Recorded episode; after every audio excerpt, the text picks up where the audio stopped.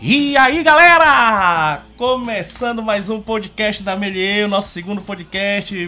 Bom todo dia, Zé. Tudo bem, cara? Be- Bem-vindo ao nosso segundo podcast. Eu pensei muito em como falar oi pras pessoas. É difícil? Eu resolvi falar oi só. Sucinto. Oi. Oi. Não, porque senão é, é- é bom dia, boa Aham. noite, boa tarde. é- Não, É o bom dia todo. eu vou falar Pronto, é oi. Oi. Sucinto, objetivo e é isso. E Oi, Antonielli aqui, nossa produtora aí, presente E também. bibliotecária e nas horas bibliotecária vagas. nas horas vagas. Então, galera, hoje vamos puxar um grande assunto, o famoso coisas bizarras, né? Os Stranger Things.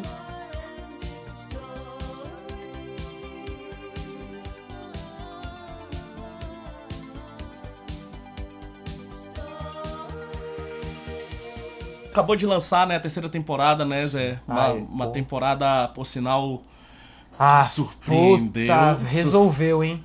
Surpreendeu bastante Nossa. aí a série e, e- já aguardando a quarta temporada, porque essa terceira temporada, pra quem gosta de filme de terror, pra quem gosta de filme 80 de, de, de terror, é um belíssimo filme. Vamos considerar o Stranger Things terceira temporada como um grandíssimo filme de 8 horas. De 8 horas. Eu, eu, eu, tô, eu tô dentro dessa. Tá dentro eu, dessa? Eu então, acho sim. Eu acho é sim. isso. Então, hoje a gente vai comentar um pouco da série, né? Um pouco do, do- da linguagem da série, né? Tudo isso. E também comentar sobre os diretores, né? Esses, esse no- esses novos diretores aí no mercado. Vamos aguardar próximos trabalhos dele, né? O, o Duff Brothers, né? Os irmãos Duffer, Isso. né? Que é o Matt e o Ross Duffer. Tá? A gente vai comentar um pouco disso também. Né? Então, Zé, se quiser dar um start aí, vamos lá. Ah, então vou dar aquela introduzida, né? Isso. Bom, vamos lá. Então, assim, hoje a gente pensou em começar em falar sobre o avanço cronológico da série, né? E como Sim. que a narrativa foi se, foi se desenvolvendo. Sim. Acho que a gente vai dar um, um foco um pouco maior na terceira temporada hoje. sim. Mas a gente vai falar um pouco, pelo menos, como foram os arcos, né? Da primeira, segunda e terceira pra chegar nisso. Pontuar, né? né? Pontuar, assim, né? Eu não lembro muito bem, mas eu vou, eu, eu- eu vou construir da forma que eu imaginei Uhum. e que eu acho que funciona assim, trazendo novamente algumas partes assim do que eu acredito que os diretores quiseram costurar por trás do que está sendo mostrado, né? Então assim, Sim. Seguindo aquela linha que a gente estava fazendo até no programa passado, Sim. depois que você tira a casca das referências dos anos 80 que a gente vai conversar, Vamos, vamos falar sobre isso conversar. também. depois que a gente tira a casca de ser um, um incrível, uma incrível série, né, com grandes atores, grandes atuações, muita ação e tudo mais, Uhum. o que que fica e por que que eu acho que traz tanto as pessoas pra assistirem isso de uma forma assim compulsiva e ficar vidrado e tudo mais? O que que mexe com a gente isso daí? Não só o lado nostálgico, né? Exato. Que, que fato. Porque nostalgia por nostalgia, daí você assistiu um filme dos anos 80 Sim, e pronto. vai lá e assiste e forte abraço. Mas por que que, por que, que você. O, o que que mexe dentro da gente? Uhum. Né? Lógico, você tem os truques de câmera, você tem o, o timing em que você constrói o terror, né? Você Sim. tem esse tipo de edição que você vai construindo o, rit, o ritmo e o crescendo dos cortes para você ter o terror, mas isso você vai falar depois. Sim. Mas o que que na narrativa tem, o que que tem no texto ou o que tem por trás do, do texto que, que traz pra gente? Eu acho que essa série, na minha opinião, é um tributo, vamos falar, que nem a gente tava falando no Rei Leão aquela vez que eu falei que o Scar é o Sim. personagem da sombra. Sim, Eu acho que essa série é um tributo à sombra. E perfeito. por que, que eu vou falar? Porque os três, as três temporadas você tem o tempo inteiro o Upside Down. Que é o mundo. É esse mundo pós-apocalíptico, né? Visualmente ele é um mundo pós-apocalíptico. Sim. Ali tem um vento nuclear passando, uma, uma coisa meio radioativa tal, tem essas criaturas lá. Sim. Mas você não sabe exatamente se ele tá em outra dimensão, se é um lugar físico e tudo mais. E à medida que a série vai andando, você vê que é realmente uma coisa meio a meio. Você ainda não tem ainda uma. Os dois lados da, da, da moeda, É, né? você tem esses dois lados e tal. Mas na primeira temporada você não sabe se é um- uma parte do futuro, que você tá tendo uma visão que teve uma guerra nuclear, né? Enfim. Sim. Então o que, que é? Isso é a conexão da sociedade com o que ela tem de pior. Com o lado negro dela. Uhum. Então, assim, é como se fosse um subproduto da sociedade americana. Entendeu? Então, assim, o, o que que mexe com você e o que mexe com o americano quando ele tá assistindo isso? É o outro lado de tudo que acontece na sociedade, entendeu? Então, assim, você traz essa, essa coisa da teoria da conspiração, o governo, o Estado mexendo com as pessoas e tal, tudo mais, na primeira temporada, e depois isso vai se desenrolar. Sim. A própria Eleven seria um, um, experimento, né? Ela é o, o objeto, né? O, o produto do, do, do, do laboratório, do né? Governo, do, do governo né? e tal. Então, assim, é, é, você traz esses fatos, assim, essas coisas que estão na cultura americana na cultura mundial, né? Dessa coisa dos abusos do Estado e os abusos da sociedade, e você mistura isso e coloca todos nós somos culpados.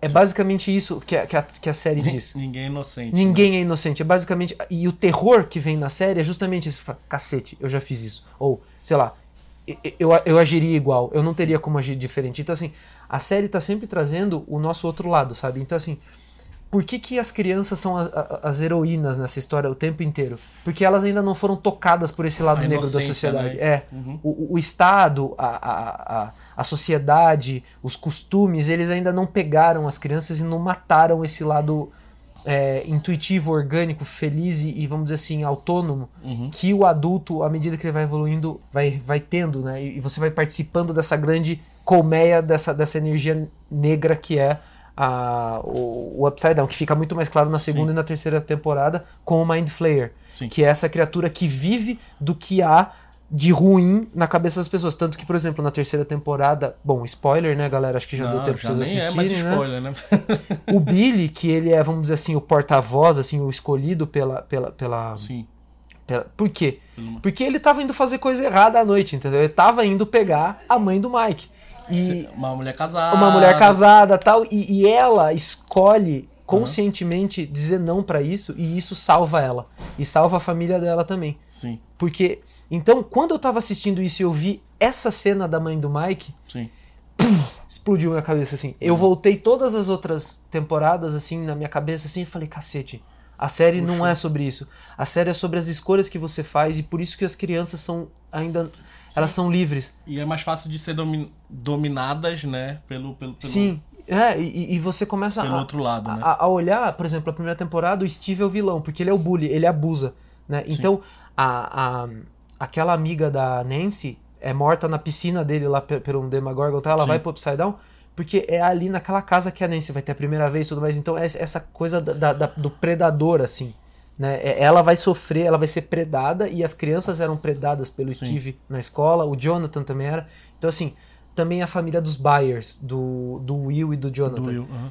Por que, que ele é o médium, vamos dizer assim? Ele é a criança pura da família mais é, é, marginalizada Margina... da sociedade. Sim. Então tudo que há de ruim, tecnicamente, tá ali naquela família. Naquela né? família. É uma mãe sozinha, que teve um marido alcoólatra, abusador, tem um filho para cuidar, tem dois filhos para cuidar, o outro filho já trabalha, já se esforça pra cacete, uhum. ele sofre um preconceito na escola. Então, assim, por onde entra o mal da sociedade nessa casa? Sim. É pela porta dessa casa, tá dessa frágil, mãe. né? É um lugar frágil essa, da, é aí. da sociedade. Então, na hora que você olha isso, tipo, sua cabeça explode, tá ligado? Porque Verdade. por onde entra o caos da sociedade? Por onde entra a destruição? Pela casa dessa mãe. Sim. É essa mãe que vai. E, e, e, o que eu acho muito foda é isso, que é o grito dessa mãe, assim, essas crianças se unindo para salvar essa casa que tá frágil, uhum. que você traz toda essa, essa união e é assim que você consegue destruir esse mal. Então, assim, os pais dos Byers, né, que é, que é no seu caso a mãe, né, Sim. que é a, a Winona Ryder, e uhum. os Wheelers, que são a família mais rica, um pouco mais rica, né, e o Harrington, que é o Steve, que é, são Sim. mais ricos ainda, Tipo, esses pais eles não convivem, mas as crianças as convivem. As crianças convivem. São né? inocentes, né? É, é isso, então cara. é muito legal que você, você, você tem. As crianças não veem a sociedade. As crianças elas convivem. Então, à medida que elas vão envelhecendo, isso vai se esgarçando, vai se destruindo. Então Sim. isso é muito, muito que é bem, legal. Que é, bem, que é bem batido na terceira temporada, né? Essa, essa, essa mudança né, da inocência. Sim. Né? O, o, o romance, Sim. a separação da amizade, vai um pro lado. Isso que acontece na nossa vida normal, né? Você sai da escola, separa a galera, vai um pro lado, outro pro outro. E isso é bem batido mesmo na, na, na, na Total, terceira temporada. e por isso que né? mexe com a gente. Então, assim, é pra fechar essa parte, né, pra gente não se alongar, eu, eu queria abrir já com, com essa interpretação para a galera pensar uhum. e talvez querer assistir de novo interpretando dessa forma, que a série é sobre mudanças, né? Sobre Sim. rituais de passagem. É sobre passagem. A, a 1, a 2 e a 3. A primeira é eles aprendendo a conviver com os bullies e com os abusadores. Sim. Então, é, o, o Demagorgon é um predador, né? O vilão é um predador, ele devora, é um devorador, então tá lá no tabuleiro o demoninho. Uhum. Segunda temporada é eles aprendendo a conviver com as garotas É uma transição, e né? uma transição. É bem com- uma transição com- com- então termina com o baile da escola. Sim. É, é, é, é, É, um símbolo, né? de- é um símbolo de, passagem mudança. também. Uhum. que E aí o vilão nessa temporada é o Mind Flayer, que são as conexões. Então, tipo, ele não é exatamente um vilão só, mas é essa colmeia, essas raízes que vão se espalhando pela cidade e vão pegando eles, as pessoas tentam pegar o Hopper ali e tal, e entra no Will, que é essa coisa assim, que é esse vilão que é você entrar na sociedade e você se conectar, que é o medo da escola. Sim. Então, essa segunda temporada passa bastante por isso, assim. E a terceira temporada é o Mind Flayer, que é essa, vamos dizer assim, como se fosse uma rede social do capeta, Sim. que ele vai pegando as pessoas. Só pessoal legal, Só né? pesso- vai pegando só as pessoas pares da sociedade, aquela senhorinha que morava afastada, Uhum. né? Então, os ratos, assim, é só o submundo que vai sendo pego e vai, pego, vai pegando só o lado sombrio das famílias e É. usam o Billy, que é esse cara, o párea da sociedade, Que é o lado negro. que é né, o da- lado negro, e a partir disso ela- ele vai escravizando a sociedade e vai entrando pela porta que tá aberta por esse lado ruim. Isso é, isso é interessante pra caramba. É isso que você falou lá no início, né? Todo mundo, todo mundo tem o seu lado negro. E ele foi pegando justamente essa galera É. que tinha o seu lado negro. Mas assim, dessa parte da narrativa assim que eu queria ressaltar, lógico que a gente pode ficar de novo horas aqui Sim, pensando, sim. mas assim, eu queria dar esse essa noção Esse- aí pra vocês assistirem de novo e clique, tentarem né? pensar assim, puta, como E as que- coisas se encaixam. E que, é- e que é legal você falando isso, é, é o que a gente repara na- nas temporadas, né? Todo mundo tem o seu teu submundo, né? É. Todo mundo vai aparecer lá no seu submundo, né? Que Sim. ou vai aparecer no, no, num parque, ou vai aparecer no supermercado, vai- todo mundo vai ter seu submundo. E o engraçado é que, que a, a, a Eleven, né? Ela aparece sempre no neutro. Sim. Porque ela justamente. Isso é linguagem, tá? ela é, ela é a virgem. E eu Ela- acho que, na minha opinião, na terceira temporada ela perde o poder no final, Sim. porque ela se apaixonou e ela começou a amar. Então ela foi, Ela ela, ela se o sujou. lado humano Entrou dela. nela. Exatamente, entrou nela. É. Então, quando ela aparece ali no, no. A única pessoa que vai pro submundo, mas que aparece num lugar neutro, é ela. Por quê? Um grande produto do mercado e que ela tá. Ela não é um- uma, uma humana fiel. É, ela, é um, humana pura. é um né? produto. É um É. produto. Ela é um objeto. Ela se a é. gente, no- na primeira, né? Sim. Depois isso vai mudando, que é bem claro isso. Quando ela se apaixona. Pelo Mike. Pelo, Pelo Mike. Mike, Mike. Ela vai perder, ela perde esse poder no final. Ela perde. Ela perde. Então- e agora vamos ver a quarta É, vamos ver a quarta, mas o, o, o que eu pensei foi isso, assim, tipo, essa coisa, porque os médiums normalmente, até na mitologia, por exemplo, Uhum. o oráculo de Apolo, Aham. as, as sacerdotisas, elas eram virgens que eram pegas. As vestais de Roma, da Roma Antiga também Sim, eram sacerdotisas e elas tinham que continuar virgens. sim. né? Então, essa coisa da, da, da profecia, da mediunidade ligada à virgindade e à pureza, ela é constante na mitologia e na narrativa. E eu acho que não é por acaso, entendeu? Eu acho que não é por acaso. Até mesmo é, o nome dela, El, é ela, né, em francês, é, é- Uhum. é uma, é uma metáfora e também é Deus, né? El, no, no judaísmo também é- tem a ver com Deus. Então eu acho que não é por acaso, porque esses caras, os Duffer Brothers, eles fizeram pouca coisa, mas o que eles fizeram Foi um estudo muito grande, é tudo, cara. É tudo material, assim, é, é material de, de, de, de subtexto, assim, de terror social, de, de, de construção de sociedades de abuso, de sociedades é, pós-apocalípticas e tal. Então, assim, na minha opinião, não é por acaso, eu não tô inventando isso aqui. Não, não é mesmo. Eu acho que isso tá no subtexto, porque esses caras, se você olhar o histórico deles, você vai poder falar agora melhor Vamos sobre falar. isso, Uhum. mas tem, tá tudo ali, entendeu? Por isso que eu acho que não é por acaso, sabe? É, não, não. E já entrando aí no falando sobre a direção, os Duff Brothers, vamos falar um pouco mais deles, né? Que eu me impressionei quando eu fui ver o histórico dos caras. Né? Tipo, uma série muito boa, as três temporadas muito boas. Vamos falar, a segunda. É, porque É uma foi isso que você transição, falou, foi é uma, uma transição. transição, é uma- Agora fez sentido. Agora fez sentido Fez a segunda sentido. temporada. Quando É. você assiste a terceira temporada, a segunda temporada faz todo sentido. Sim. Fato.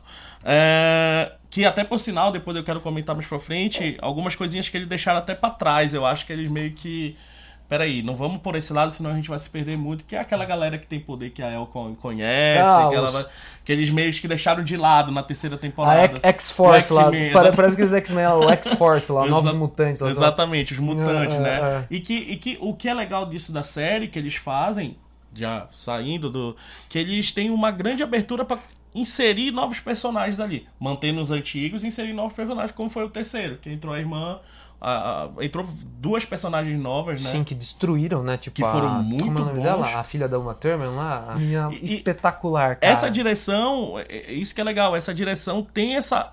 Tem, eles têm bem amarrado o, o, o, a- o contexto, a história narrativa, o arco narrativo, mas por estar bem amarrado, eles têm toda a liberdade de colocar personagens novos ali na trama.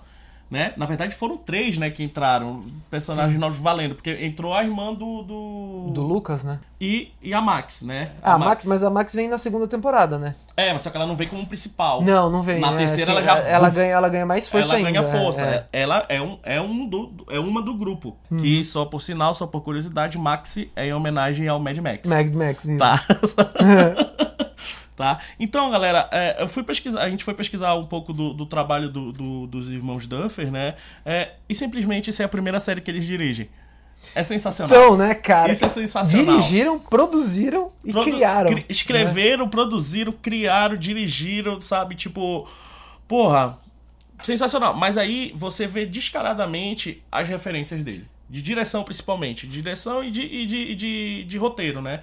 Um, claro, fato, ninguém pode fugir dessa referência. E isso a gente fala pros alunos. Eu mostro pros meus alunos, a grande maioria da minha referência é isso, que é o Steven Spielberg. Não, é, tipo. Fato. Pra quem tá tem começando com direção, pra quem tá começando nesse, nesse, nesse mundo, que quer entrar pra direção, por favor, estudem o Spielberg. Sim. Não tem outra. Porque ele é um, pra mim, ele é um dos diretores mais didáticos para o Ele é público. espetacular, assim. Por isso que, eu- por isso que tem. é, é, é, é, o, o cara tem grandes sucessos. Porque ele é didático, todo mundo entende, sabe? E todo mundo entra na história. É, ele criou, na minha opinião, o Spielberg ele criou uma linguagem de cinema, é um tipo de filme, Sim, entendeu? Pra sim, mim, assim, é como sim. se fosse assim, sabe? É, é um tipo de filme, tipo, ah, filme de animação, filme preto e branco, filme mudo, sabe? Filme, Filme experimental e tem o filme Spielberg, assim, porque é, é uma coisa que você olha um, dois frames no filme, você já sabe o que foi ele que fez, é impressionante. Sim, sim. Ele tem uma assinatura muito forte, cara, na, na direção. E, e, e a gente vê claramente nos Duffy Brothers isso Não, se você olhar os anos 80 pros 90, é dele, tipo, ó, ET,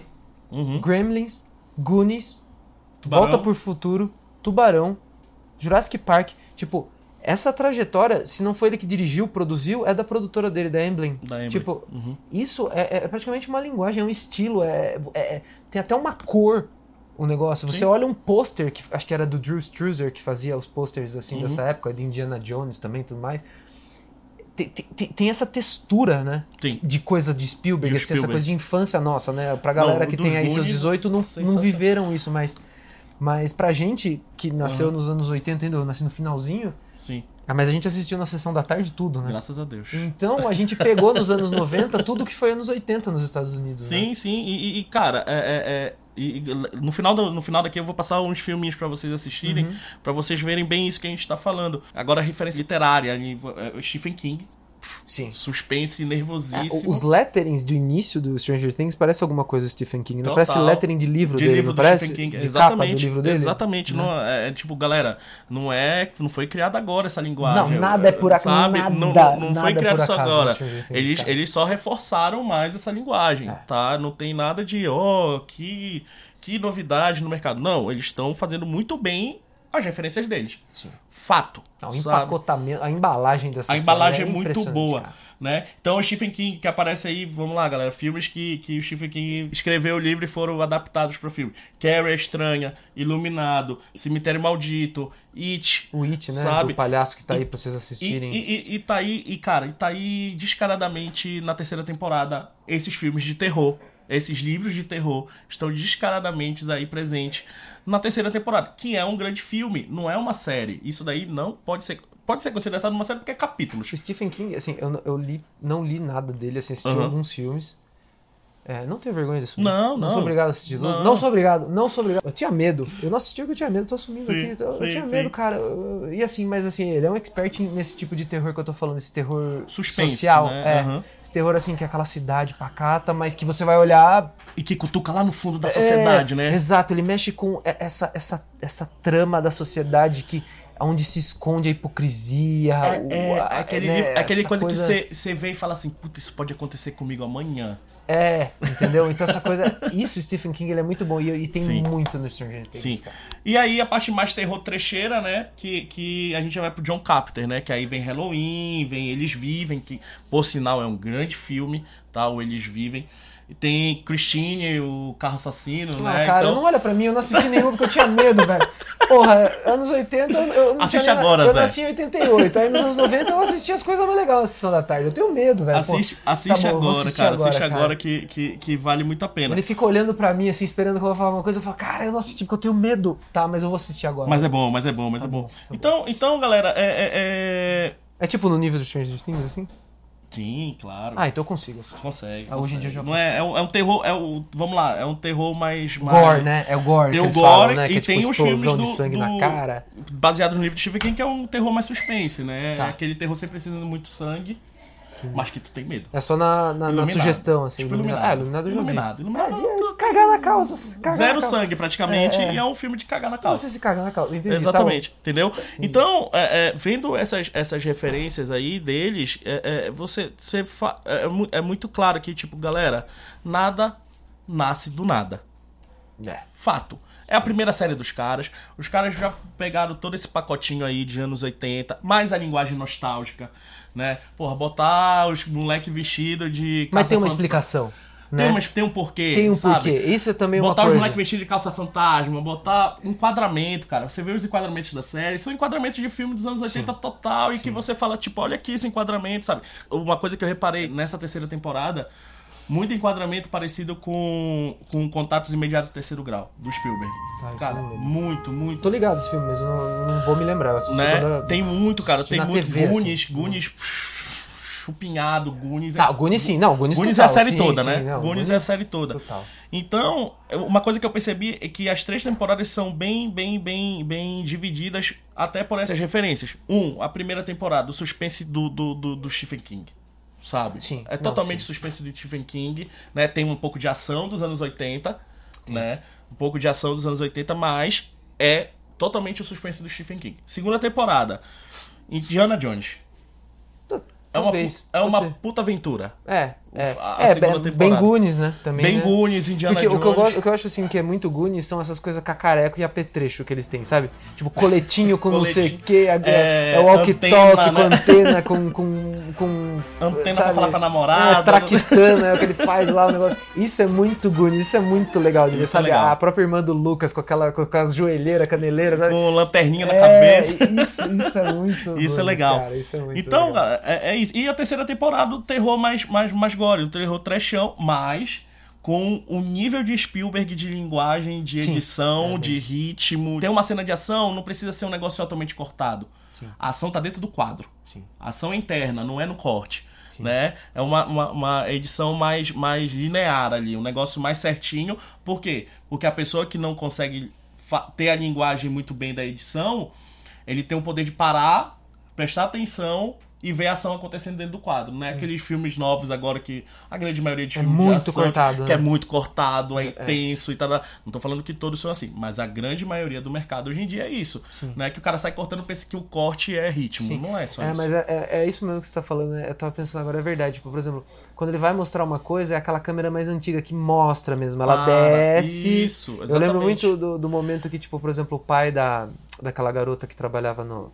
O, o cara que. O chefe da Nancy lá, o Sim. dono do jornal. Aham. Na hora que ele caiu e tá todo arrebentado no hospital, a câmera desce e mostra ele todo arrebentado e vai e termina. Assim, sabe? Tipo, isso é Sim. muito filme dos anos 80. Dá tempo pra ser. Dá tempo pra você ver, é isso? Que ainda era difícil editar naquela época, assim, vamos dizer assim, tecnicamente falando, dava Tecnicamente, trabalho cortar. Eles estavam fazendo a transição do analógico pro digital, digital, então você às vezes isso. ainda tinha que ter ali a mesa, cortar na mão o bagulho e Você, meu você não tinha que colar. pensar duas, né? Você tinha que pensar dez Nossa, vezes antes de cortar. pensar- Então era tudo muito feito na câmera. Sim. né? Era muito resolvido ao- na- em guiar o seu O olhar. enquadramento, né? Muito mais do que guiar o timing. Eles guiavam o olhar para que isso acontecesse na sua cabeça. E é verdade, por exemplo, Uhum. a cena de terror ali no corredor, o cara vai andando no corredor todo destruído. Sim. O cara mostra o cara andando no corredor, ele anda A ação tá corredor. toda dentro do quadro. Exato, toda ele não precisa ficar cortando várias vezes assim. Ai, o cara tá chegando. Exatamente. Não, ele vai andando e você fica desesperado. Porque isso acaba. Porque, galera, é- é- é- é- isso eu falo em aula. Cada corte que você dá no filme é um raciocínio novo pro espectador. Independente do que tá acontecendo na tela.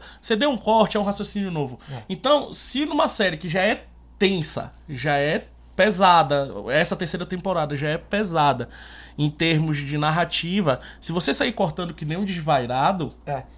É, é mais trabalho. Perdeu o filme. É mais trabalho pro. É exatamente o que você tá falando. Você tá passando o trabalho pro espectador. Exatamente. Então aí você tem que ver se você construiu direito a narrativa pra esse cara entender esses cortes que você tá fazendo. Senão, às vezes, você perde o cara. Você perde E já- perde mesmo. E perde, aí o cara já vai pro celular e forte abraço. É, é verdade mesmo. É isso aí, entendeu? Sim. Zé, quer falar mais alguma Então, coisa? vamos lá. Não, eu já ia emendar. Pode eu já, falar eu já vou em- emendar aqui. Efeitos, Então, é, eu já vou emendar aqui. Então, assim, é, para fechar essa parte de aspectos técnicos e a gente já vai entrar em outra, qual que é, qual que é a ideia? Efeitos especiais. Boa, boa. Eles quiseram também, na esteira do negócio da câmera, não sei o que, a linguagem e a narrativa e, e- e até Uhum. os atores parecidos, não sei o que, o figurino, eles quiseram Sim. seguir com os efeitos especiais também no estilo dos anos 80. Então eles chegaram até a fazer animatronic, que Uhum. são animatronics. Boa. Ah, Ah, animatronics. animatronics. Antonielli, fala animatronics pra mim. Animatronics. Agora Ah. fala animatronics. Animatronics. Muito bem. Ah. Então, o- um, um animatronic, ele, o que acontece no animatronic? Ele, ele é aquele robozinho que você constrói ele realmente Sim. de arame, de metal e, e- e com circuitos e chips por dentro. Uhum. Você cobre ele de espuma e tal e dá uma... Por cima você passa uma, uma, aquela camada de borracha mesmo e plástico em que você vai fazer toda a caracterização e essa maquiagem do, do monstro, né? Sim. Isso foi amplamente usado no, no final dos anos 70, anos 80 demais e, e nos anos 90 foi gradativamente sendo substituído por efeitos especiais, Sim. até que nos anos 2000 Acabou. sumiu.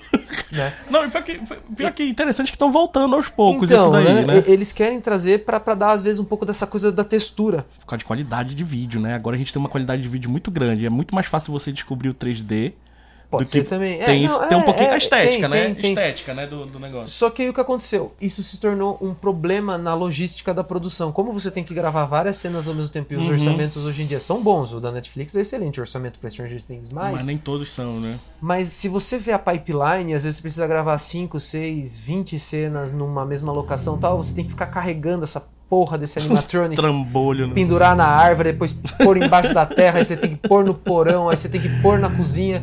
E o negócio vai desmanchando, literalmente, né? É, é uma ma- é um, Que é um- diga é o um- Spielberg, né? Com tubarão. Então, pô, põe embaixo da água. Então, e aí o que acontece? O boneco vai se desmanchando e logisticamente você tem que ter muito reparo e também vezes tem que ter duas, três, quatro, vinte versões desse boneco para ir usando. E aí eles Sim. acharam que, meu, não valia a pena. É, e aí eles foram substituindo para VFX, VFX, digital né? mesmo, né? E aí o que aconteceu? Na segunda temporada já foi assim e na terceira também. Só que o que, que eu achei muito legal? Uhum. Eles mantiveram no 3D, na versão digital, a, linguagem. textura, a linguagem e até mesmo a anatomia dos bichos são feitas pra parecer que aquilo foi feito à mão. Um bonecão, então é né? um bonecão, assim, ele é meio esquisito, ele é meio geringonça, assim, meio desengonçado. Até o design do personagem, eu percebi assim que ele é meio feito pra parecer que foi feito assim na mão e ele não fica muito bem Sim. em pé, sabe assim? Sim. Então, tipo, ah, aquelas, ah, aquelas ah, raízes, aquelas plantas carnívoras do- da segunda temporada, Sim. algumas são de verdade e algumas são digitais. Mas até quando é feito digitalmente, ela é feita pra parecer que foi Compõe feito muito ali, bem, né? né? Então isso eu achei muito bem. legal, esse respeito que eles tiveram, e isso se converteu numa numa finalização muito mais que nem você falou, muito seamless, né? Que é sem sem sem soluço. Você não vê aonde tem efeito especial e aonde não tem. Não é um negócio. exa- Tem, existe, mas não é aquele negócio. Meu, é, vamos lá, não é a Avenger. Exatamente, que é inteiro. Mas vamos lá. Eu queria falar pra vocês um pouco dos processos, pra vocês saberem e vocês se interessarem. Nós temos a pós-graduação aqui na Melier Sim, sim, pode. de efeitos especiais, mas eu recomendo antes. Ah, o pessoal tá reformando aqui a biblioteca, tá a galera passando aqui. Eu quero que o seu. Como é o nome dele? Não lembro. Claudião. Seu Claudião tá Grande abraço pro. Claudião, Um grande abraço pro Claudião. Claudião, depois lá em casa, tô com uma goteira. Preciso falar com o Claudião depois. Então, Fala mesmo. é, ó, grande Claudião. Então, assim, o que acontece? A gente tem aqui a pós, Uhum. e antes da pós, a gente tem a faculdade aqui, a- o curso de audiovisual, que você vai ter acesso já Sim. aos softwares que são usados na pipeline de efeitos especiais. Só ainda não vai ter acesso ao Nuke e ao Houdini, porque aí realmente é uma carga horária muito grande para você colocar na faculdade, mas na pós você já tem acesso a Sim. isso. Então esses softwares que eu vou falar aqui, todos vão estar disponíveis entre a faculdade e, E a a pós. pós-graduação aqui da Melier. Eu recomendo. Só pra, só pra botar mais uma adenda aí de programa, que a gente Uhum. já tá falando de Sim. efeitos. É, A gente também tem o curso de jogos aqui que trabalha com a Unity. Sim. Ontem teve uma palestra na faculdade sobre Então eu não a, consegui vir, o mas vi- sim. a ferramenta de visual effects da Unity amigos. Sim, tá dando pra fazer partícula. Vão lá e dê uma, dê uma estudada nisso, porque a galera de pós, é pós-produção, a galera que gosta de parti- eh, brincar com partículas, essas coisas. Não, real time, cara. Estudam, é, tá, bem- tá é bizarro, absurdo. Não, tá absurdo, assim, bizarro. tipo... Não, tá sendo muito discutido hoje em dia já. Tem, tem pessoas, já estúdios grandes, já co- cogitando começar a produzir material comercial mesmo em, em engine, mas ainda não se faz pela disponibilidade de profissionais suficientes para trabalhar Sim. direto na, Então na aproveitem, engine, né? Então, pessoal, aproveitem. talvez aí, talvez seja uma tendência. Ainda não se sabe se é, É. só uma um estudo Uma que estão se fazendo, uma empolgação, mas é um assunto que está sendo muito conversado. Eu mesmo já participei de um Hangouts uma vez Legal. sobre isso e realmente é incrível o que está rolando. Boa, bem, bem, boa- bem levantado isso aí. Vamos lá. Então, aí a gente tem no processo dessa série, qual- como que você faria essa pipeline? Você, primeiro, como são muitos episódios e é muitas horas, você vai falar, ah, mas- são só oito. É, cara, só que um longa-metragem são duas horas, São no duas horas. máximo. Uhum. Oito episódios aí são oito horas de material. Então, assim, cara, são quatro longas-metragens, cara. É coisa para coisa um cacete. caralho. Então, assim, isso precisa ser dividido entre no mínimo aí cinco, às vezes até mais produtoras de audiovisual de alto calibre, entendeu? Então, Sim. as produtoras que fizeram aí entre a segunda e a terceira temporada do Stranger Things foram a Rise, a Espinha V- VFX, a Rodeo VFX, a Scanline e a Craft Apes. A Craft Apes eu não achei no site deles exatamente o que eles fizeram, mas tava lá na Tá no lista, créditos. tá nos créditos, bom, enfim. E qual que é o processo normalmente que é feito? Conversei com alguns amigos que trabalham na área, Uhum. né? E, e até um, um trabalha al- nessa, em uma dessas produtoras. Eles falaram assim que a filmagem é feita toda antes. Sim. Eles filmam realmente toda a série, não tem essa de ir filmando e montando. Filme vai montando. uhum. Não, eles filmam por quê? Primeiro porque é mais eficiente, né? Você joga tudo numa season assim de filmagem ali, dois, três meses, você filma tudo. Aí o, o diretor edita esse material, então basicamente você economiza bastante o trabalho, da, a vida da, da, da galera dos efeitos especiais, porque a galera só vai fazer o que vai entrar na série. Sim. Ah, você vai falar, ah, não é perfeito assim, não, mas assim, 85%, 90% é o que já tá ali. É, hoje em dia, hoje, hoje em dia parte- essa parte de edição aí acontece muito em loco, até por sinal. Né? Em loco. Ah, em loco, é, vai eles editam às filmando vezes. já vai editando, Sim. filmando já vai editando Sim. ali em loco mesmo, até pro diretor ter uma visão melhor, até se ele precisar de refilmar, porque Total. depois que acabou, galera, se tá errado, vai ficar errado. Vai ficar errado. Entendeu? Aí Exatamente. vive o editor que vai salvar. É, né? e a galera de efeitos especiais, E a né? galera de Porque, efeito, né? A galera de pós. O que eu já vi, que a galera já fez, meu, nossa senhora. Mas Vamos lá. enfim, aí... Então eles vão filmar com chroma key. Chroma key o que, que é? Aquela parede verde atrás. Pode ser um lençol, pode ser uma lona, pode ser uma parede pintada em verde ou em azul. Por Uhum. Quê? Porque você tem o RGB. RGB são os três canais de cor do audiovisual, né? Da, da, da imagem virtual Uhum. que está na tela do seu computador, do celular, enfim, que é R de red, de red, vermelho, G de green e B de blue. São Uhum. os três espectros aí de- da luz que você usa. Então, se você tiver green puro, que é o chroma key, chroma key verde, você está usando um, como se fosse um canal de luz extra para você recortar. Então, é muito bom porque se você não colocar ninguém com uma roupa verde no, na- no cenário, que às vezes acontece, se você não colocar alguém com roupa azul, se for azul, você consegue cortar às vezes automaticamente Só uma um boa clique, parte, né? Senão fica que nem o programa livre do Serginho Groisman, né? MTV, É, né? fica MTV. Senão você vai ter um E programa tem, da MTV na e tem mão, outro né? aspecto técnico também do, Uhum. do, do verde, né? É, é, para sensores de câmeras digitais, o verde é melhor. Sim.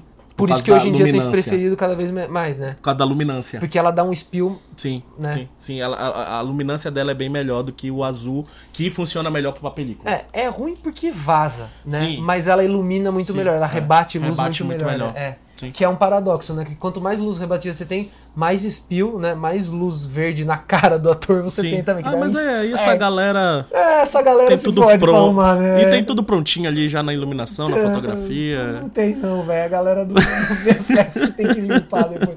Mas tudo bem, vamos lá. Sim.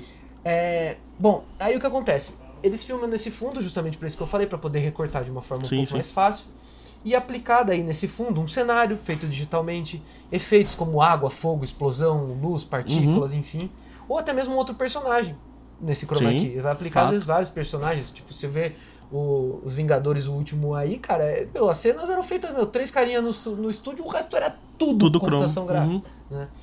Então, assim, na, na maioria das vezes eles abrem essa frente grande para poder produzir e disponibilizar para os estúdios o negócio já mastigadinho, mais pronto.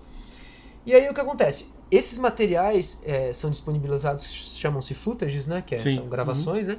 Aí o pessoal limpa, então né, chegou lá na, no- na- na produtora de efeitos especiais, eles vão limpar, tirar o chroma key verde, Uhum. arrumar isso que eu falei pra você, esse Sim. spill, esse guspe verde de, de luz verde que bate Uhum. na cara do ator, vão, vão normalizar isso e vão começar a compor. Isso se chamam daí os plates, Sim. que são realmente plataformas, plates, pratos, né, bandejas, né, Uhum. é, layers, camadas de imagens que vão ser sobrepostas e formar e vão formar a Compor, composição final, que Uhum. daí é a etapa de comp, que Sim. é exatamente o que você falou, compor.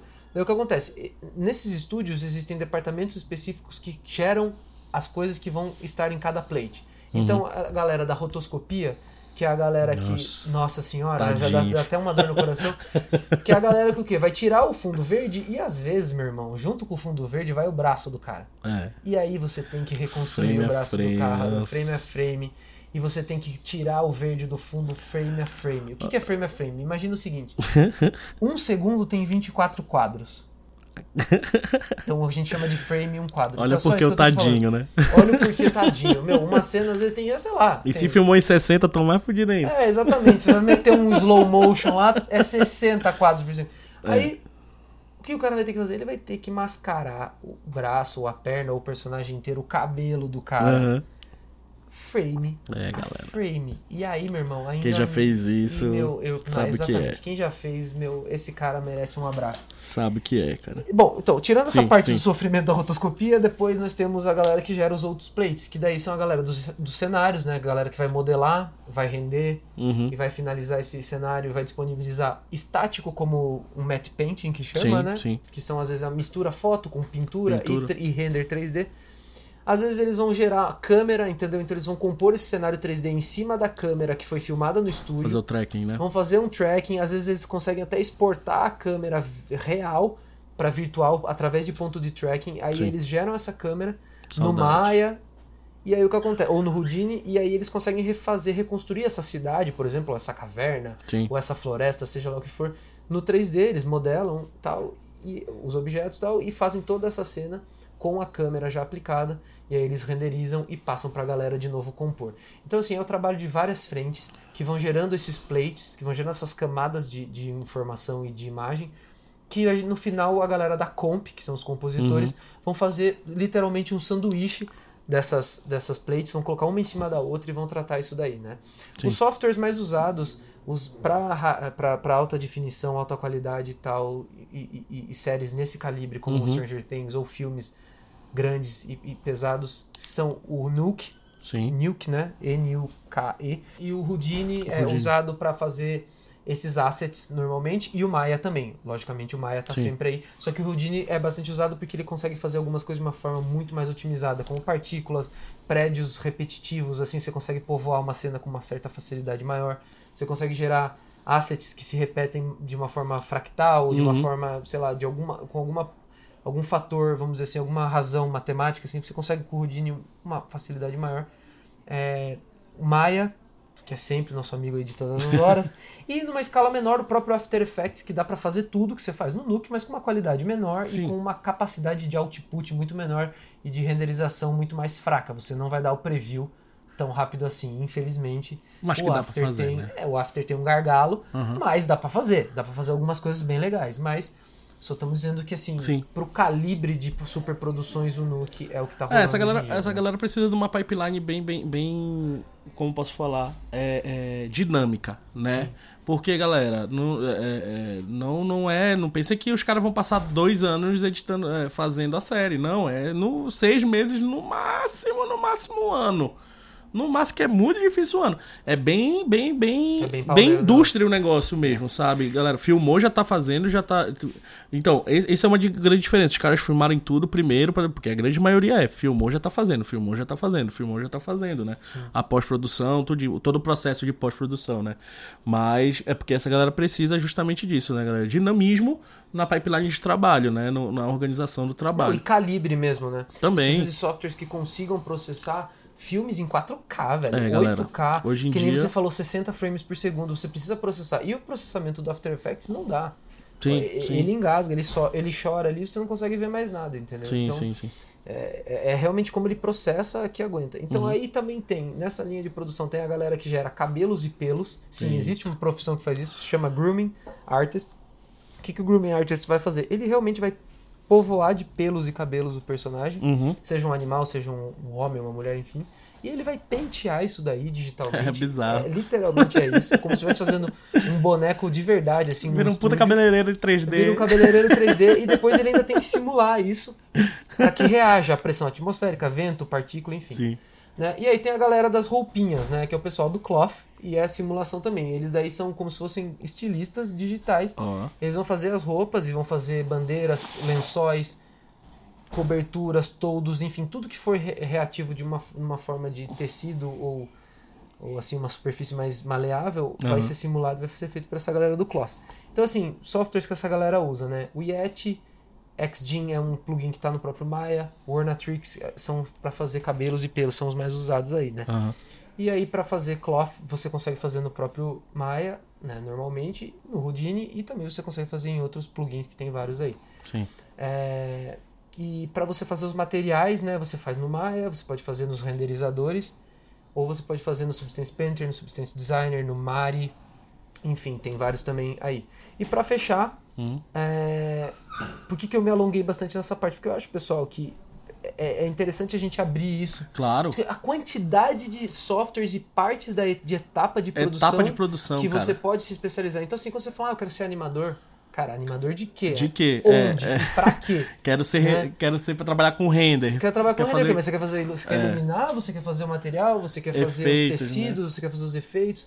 Então, assim, lógico, pra- normalmente a galera entra no mercado um pouco mais generalista, mas assim, pessoal, Tem um mundo aí, né? tem um mundo, é uma indústria gigantesca com uma divisão de trabalho absurda. Lógico, nessas superproduções é muito mais especializado, Sim, né? É como um bem- hospital, vamos dizer Bem assim. mais especializado. né? É, bem tem, mais. tem super especialistas, mas assim, até mesmo em produções menores, até mesmo pro mercado de publicidade, assim, que às vezes é uma coisa, uma peça de 15 segundos, 30 Uhum. segundos, um minuto, são orçamentos até, obviamente menores, né? Mas assim, a escala de especialização que você precisa ter na pipeline já é bastante grande. Sim. Já é bastante grande. Sim. Então assim, Não então, é porque assim, é pouco, não exatamente é porque é 30 segundos que, é que fácil, tá? você consegue comprimir essas etapas todas. Não caiam nessa, galera. Não caiam nessa de, ah, 30 segundos é pouco, não. 30 É, segundos não é não. pouco, 30 segundos é pior. Porque se tiver, sei lá, 6, 5 horas de material, transformar isso em 30 segundos, 15 segundos, um minuto, é trabalho pra É caralho. verdade. É. E aí, pra fechar, assim, essa parte técnica também, pra vocês correrem atrás de tutorial e darem uma estudada, são os renderizadores também.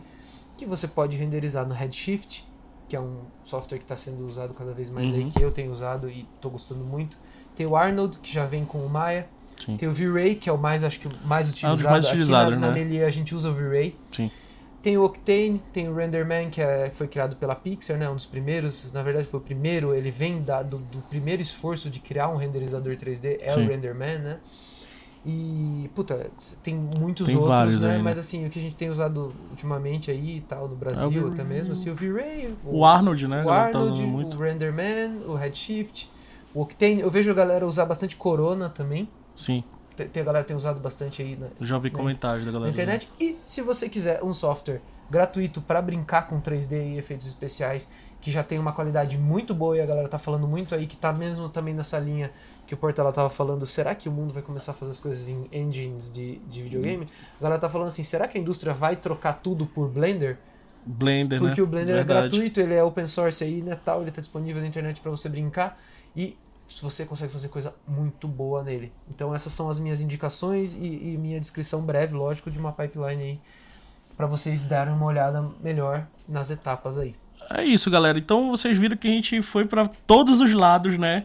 Do Stranger Things, tanto na direção, quanto na narrativa, quanto na produção, né? Então eu espero que vocês tenham gostado desse nosso, na, na- da nossa análise sobre a série, né? Não só aquela análise, ah, personagem fez não sei o que, que matou não sei quem. Isso aí vocês já estão ouvindo mais do que mais do que tudo, né? Quem gosta da série. Então, a gente vai lá, como a gente falou lá no primeiro episódio, a gente vai ver o lado mais técnico, né? O lado mais teórico também da série, dos filmes e por aí vai.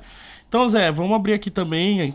Agora sim, hoje nós temos, né, o nosso momento de participação do público, né, a leitura de e-mail e feedbacks. Então, Zé, se você quiser começar aí, pra gente começar essa parte de feedbacks aí do, do primeiro episódio, né? Sim. Então participem, galera, por favor, porque isso é bastante importante pra gente, sabe? Vocês comentarem, vocês compartilharem também para as outras pessoas fora da Melier que verem também. Saibam que esse podcast não é feito só para quem tá na Melier, e sim principalmente para quem tá fora da Melier ver o que é a Melier, sabe? Então, participem, comentem, não tenham medo de comentar, não é porque os professores de vocês que vocês têm que ter receio de comentar. Podem comentar, a gente erra também, a gente é humano, a gente tem o nosso lado negro. Zé. Então, é, a gente recebeu feedback bem legal já do pessoal, a gente ficou muito feliz. É, ficou muito contente com a participação, quem agradeceu, quem Sim. falou assim, deu, deu, deu um apoio pra gente, quem veio elogiar, quem veio também. Né? Teve uma galera que já veio complementar assim, ah, vocês deixaram de falar dessa parte aqui, que é legal, é importante, deixaram legal. de falar assim, sabe? Então tem uma galera já participando tecnicamente do negócio, pô, podia falar um pouco mais. Mas enfim, pessoal, a gente também tá querendo formatar o, o programa para no máximo uma hora. Sim. Então, sim. assim, também às vezes a gente dá uma pincelada mesmo, que nem, por exemplo, hoje eu não falei sobre a parte de animadores e a parte dos personagens nessa pipeline Stranger Things, sim. porque eu quero trabalhar isso num num, outro, próximo, uhum. num outro projeto. Então, assim, a gente vai. Hoje eu falei um pouquinho mais dessa parte da pipeline de VFX, mas ainda também falta muita coisa. É, aos poucos a gente vai comentando. O que não falta é Sim. é assunto, galera. É, é, muito grande a nossa área, então Sim. o que não falta é assunto. Ah, e faltou uma menção honrosa ao, honrosa ao Real Flow e ao Phoenix, que são dois softwares de simulação Sim, senão Massuda de mata fluidos e fumaça e fogo, e explosões e, e partículas, enfim Vale a pena dar uma olhada também. Vale, Real vale. Flow e Phoenix, tá? Boa. Então vale a pena vocês darem uma olhada aí, que esqueci de estar tá aqui na pauta e eu acabei passando. Antes aqui. que mandem um feedback pra gente falando que a gente não falou deles, né? É, verdade. então, pessoal, mandaram aqui pra gente. O que eu achei mais legal da, do input é, foi uma, uma amiga minha que veio falar comigo e deu esse feedback aí e falou assim: o que está levando a Disney a fazer reboots, remakes e revivals? Ah, né? legal.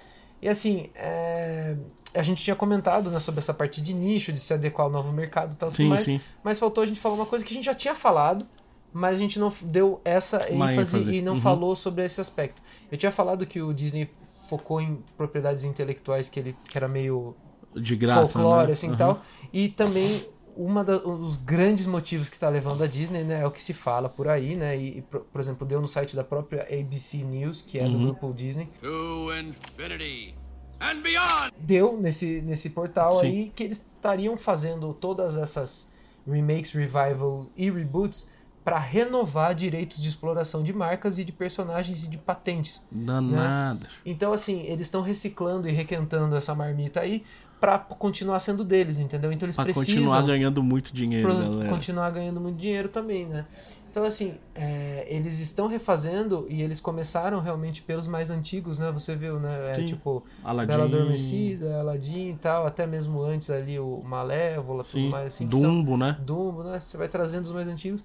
Uhum. E, e, eles foram eles estão remexendo e, e atualizando e, e, republicando tal justamente para isso são interesses de patente e propriedade intelectual porque se você não usa é que nem um terreno, assim, um imóvel. Assim, se você fica muito tempo, se alguém invadir, meio que é do cara, tá ligado? Então, assim, marca e patente também dessa. A legislação que eles seguem é assim. São limites de 20, 25 e acho que 30 anos, dependendo do tipo do, do material que está sendo falado. Sim. Então eu achei isso um detalhe bem legal para falar, porque hein? Às vezes você fica achando. Não é também, só uma renovação de público, né? Não é, você também está garantindo a exploração da marca, né? Da, daquele território ali que você conquistou com tanto trabalho. Imagina né? se e... o Mickey cai em domínio público. Então, tecnicamente, o Mickey é um dos que já, já estaria disponível. Então, eles, eles refizeram uma série recentemente aí com o Mickey, um redesign, uhum. para não perder. Para não perder é, o nome Mickey, é, né? Esse do Mickey eu sabia que era por causa disso. Um amigo meu me falou. Uhum. Que até acho que ele trabalhou numa das produtoras que, que, que fizeram alguns estudos. Essas, são uns curtinhas só que foram feitos do Mickey. Eu lembro. Mas foram feitos para pra justamente isso. Não assim. perder a patente, né? Ah, porque o Mickey ele é de 30, eu acho. Ele já bateu. Até assim, ele já cai no domínio público, não é nem que é, É patente. domínio público. Uhum. Ele já se torna domínio público. Então a Disney resolveu continuar. Cada país tem a sua regrinha, Tem. né? Aqui, aqui no Brasil, se eu não me engane, me, me corrijam os advogados, né? Me corrijam pessoal de patente, mas se eu não me engano, é 70 anos após a morte do, Do- criador. é, então, Ou, mas ainda tem, ainda tem o negócio do, do herdeiro. Se Sim. passar para um herdeiro, é Sim. 70 anos depois da morte do herdeiro, sabe? Algo assim. Sei lá, vamos, vamos dar um exemplo. Tipo o Michael Jackson comprou todos os direitos do, dos Beatles e passou isso pro filho dele. Então, se o Michael Jackson fosse brasileiro, depois de 70 anos da morte do filho do Michael Jackson, que os Beatles caíram em domínio público. Nossa, esse é o tema do próximo podcast. Se o Michael Jackson fosse brasileiro. Que seria dos Beatles? É, né? Nossa, eu tô- Ai, ai. É, então tá. Tá, então. Tá, então, galera, é, é isso? Ah, eu acho que depois do Michael Jackson Depois brasileiro. Michael Jackson ah, brasileiro, Não tenho mais palavras. Antonielli, você quer acrescentar alguma coisa depois disso? Hoje, não, hoje ela não. tá, tá mais Ela tranquila, tá né? contemplativa. Então, só pra, só pra finalizar aqui, como a gente sempre gosta de passar referências, né? Então, referências, como a gente falou dos diretores aqui, mais do, do, do, do Stranger Things, vamos vou- eu vou passar algumas referências aqui de filmes que eu quero que vocês assistam, que seriam muito interessantes pra você ver que essa linguagem do Stranger Things não é uma coisa nova, tá? E que de onde, de onde foi, de onde respiraram, né? Toda a ideia do Stranger Things, tudo isso.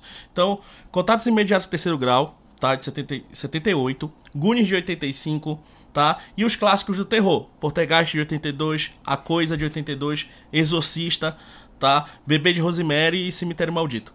Então assista esses filmes, tá? Com certeza tem muito mais filmes aí pra você assistir. Massacre da Serra Elétrica, Sexta-feira 13 e por aí vai. Tem muito, tem Ah, muito. Halloween, né? Halloween do, do, do, do, Do do Carpenter, John Carpenter, tá? O Eles Vivem, assistam Eles Vivem, que é muito bom. Christine, o Carro Assassino e por aí vai.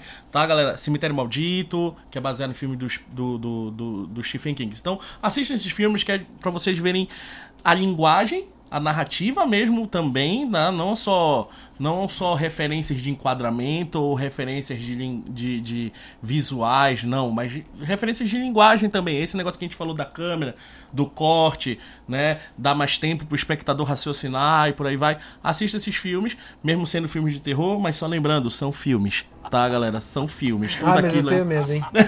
Ah, mas eu me mas cago. acontece, todo mundo tem os seus, os seus, as suas referências na cabeça pra ter os medos, né? É. Então, assista esses filmes, acho que vale muito a pena, tá? Goonies, por favor, assistam. Quem assiste Stranger Things e nunca assistiu Goonies não sabe que tá assistindo Stranger Things.